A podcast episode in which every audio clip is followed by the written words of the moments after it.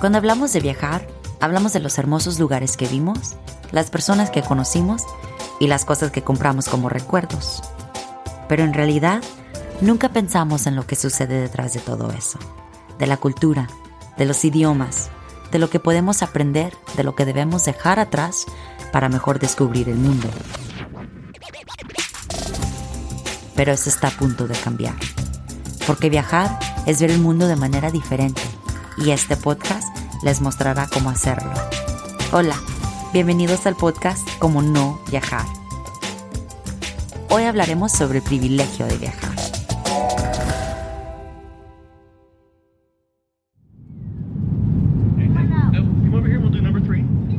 Estás en un avión con destino a Beijing. Hay alrededor de 300 pasajeros en el avión, cada uno con diferentes razones para viajar. Familia, trabajo, escuela o cualquier otro motivo que le lleve a estar en este vuelo. Después de cierta cantidad de horas en el aire, el avión aterriza y todos los pasajeros se dirigen a la inmigración. Los pasajeros se dirigen a las ventanillas designadas para la entrada al país, las cuales son divididas para los turistas, los residentes y por último los ciudadanos chinos. Algunos serán más aceptados socialmente como invitados en este país, otros no. Algunos llegarán a Beijing sin pasaporte, ingresando ilegalmente porque no tenían otra opción. Ellos no se quejan de la comida del aeropuerto. Verá, cuando uno viaja, hay tantos privilegios que turistas desconocemos. De hecho, viajar en sí mismo es un privilegio. Y por privilegio quiero decir, viajar es un derecho o ventaja especial otorgado solamente a grupos especiales gracias a ciertos privilegios como accesibilidad de viaje, privilegio de pasaporte, privilegio de idioma y privilegio de identidad. Veamos. Viajar requiere dinero y tiempo, y si no cuentas con ninguno de los dos, no puedes viajar.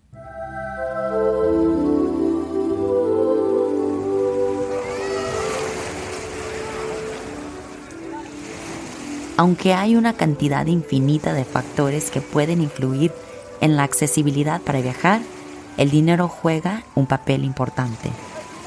Una de las razones por que casi el 40% de los estadounidenses nunca han salido de los Estados Unidos es porque la mayoría de los empleadores no cubren el tiempo de vacaciones.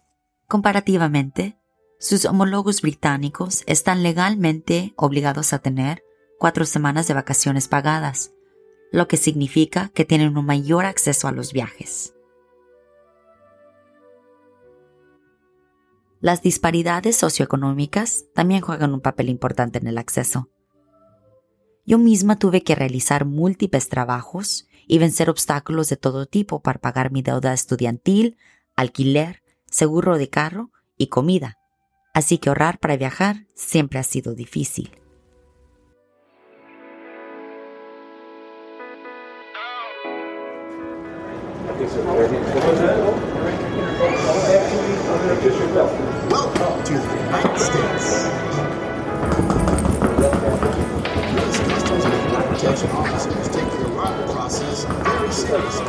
A pesar de todo eso, la mayoría de las personas en los países desarrollados todavía tienen algo llamado privilegio de pasaporte, que les da otro nivel de accesibilidad para viajar.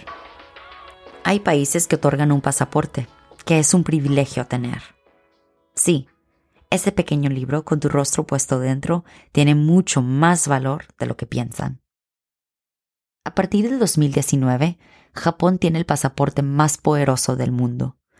Eso significa que cualquier persona con pasaporte japonés tiene acceso a 189 países sin visa. Mientras tanto, Afganistán tiene el pasaporte con más restricciones del mundo, lo que significa que cualquier persona con pasaporte afgano solo puede acceder a 25 países sin visa. Siempre habrán personas que pueden viajar con libertad y deambular por el mundo, y otros se les negará directamente el derecho de hacerlo.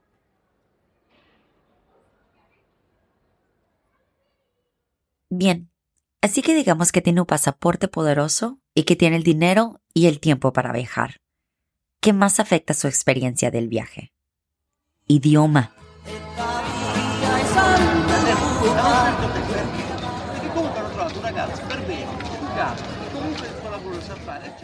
Probablemente ya lo sepan, pero el inglés es el idioma internacional. Eso significa que si no hablan inglés, tendrán más dificultades para sobrevivir en países donde el idioma principal no es el inglés. Esta fluidez en el idioma inglés también afecta la forma en que hablamos de viajar. Una gran cantidad de contenido de viajes se crea en inglés y proviene de una perspectiva privilegiada. Los viajeros sin dominio del idioma tienen recursos limitados a su disposición para escribir sobre sus experiencias. Por ejemplo, las reseñas que se entienden globalmente de una guía de viaje están escritas principalmente en inglés, no en japonés.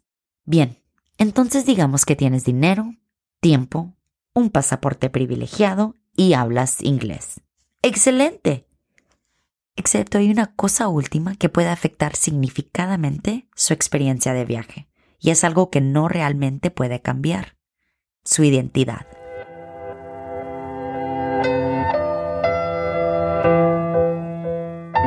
La identidad es un privilegio que le permite moverse a lugares sin temor de la discriminación. Existen leyes, reglamentos y costumbres sociales poco acogedoras en todo el mundo contra ciertas identidades. Por ejemplo, viajar a un país donde la homosexualidad es ilegal puede presentar una amenaza real para un viajero gay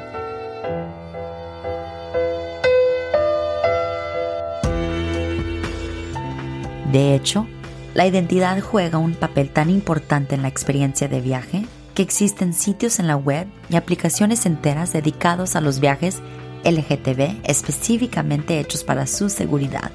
Y no están solos en esto. Realicen una búsqueda rápida en Google sobre los viajeros y sus diferentes identidades y encontrarán guías y consejos específicamente para protegerse.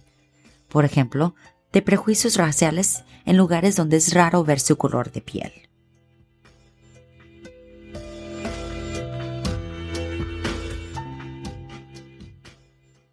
En el 2017, solo 3% del mundo participó en viajes por avión. Si fuera accesible para todos, ese número sería mucho mayor. Pero los viajes están en constante evolución, y los vuelos a bajo costo, alquileres vacacionales más económicos y el acceso a información han hecho que los viajes sean más accesibles que hace unos años. Muchos grupos tienen accesibilidad para viajar de una manera que sus padres e incluso sus abuelos no podrían tener. Y eso significa que estos matices de privilegio de los que hemos estado hablando también se aplican a ellos. Porque viajar en sí mismo es un privilegio si puedes salir de tu país y regresar sin ser forzado, tienes un cierto tipo de privilegio. Por ejemplo, un viajero afroamericano viajando a Senegal tiene privilegio de pasaporte. Cuando este viajero es voluntario en un orfanato y va a enseñar inglés, tiene el privilegio de idioma. Este mismo viajero también puede ir a Europa e experimentar un racismo extremo por el color de su piel. Un viajero asiático en Escandinavia puede tener el privilegio de accesibilidad porque pudo financiar su viaje. Ese mismo viajero también puede experimentar discriminación cuando los posadores le niegan un lugar para quedarse debido a su identidad. Si consideramos los viajes de esta manera, en cualquier momento una persona puede tener ventajas o desventajas en los viajes. Como viajeros debemos recordar que todos tenemos algún privilegio y debemos de ser conscientes de las ventajas que podemos tener o con respeto a los demás has vuelto a este vuelo. Mira a tu alrededor. Piensa en la suerte que tienes de estar en un camino a un lugar nuevo. Y por amor a los viajes, piensa en tu privilegio.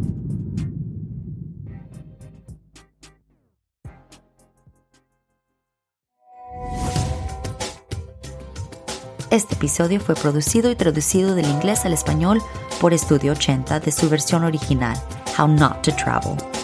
Fue investigado por la doctora Kiona. Nuestra producción ejecutiva es Lori Martínez, música por Gabriel Damaso, arte de Tiffany de Lune y voz en español por Neila Cantú. Para más programas del resto del equipo en Estudio 80, visite 80studio.com. Síguenos en Twitter e Instagram, arroba how not to travel pod y arroba how not to travel like a basic bitch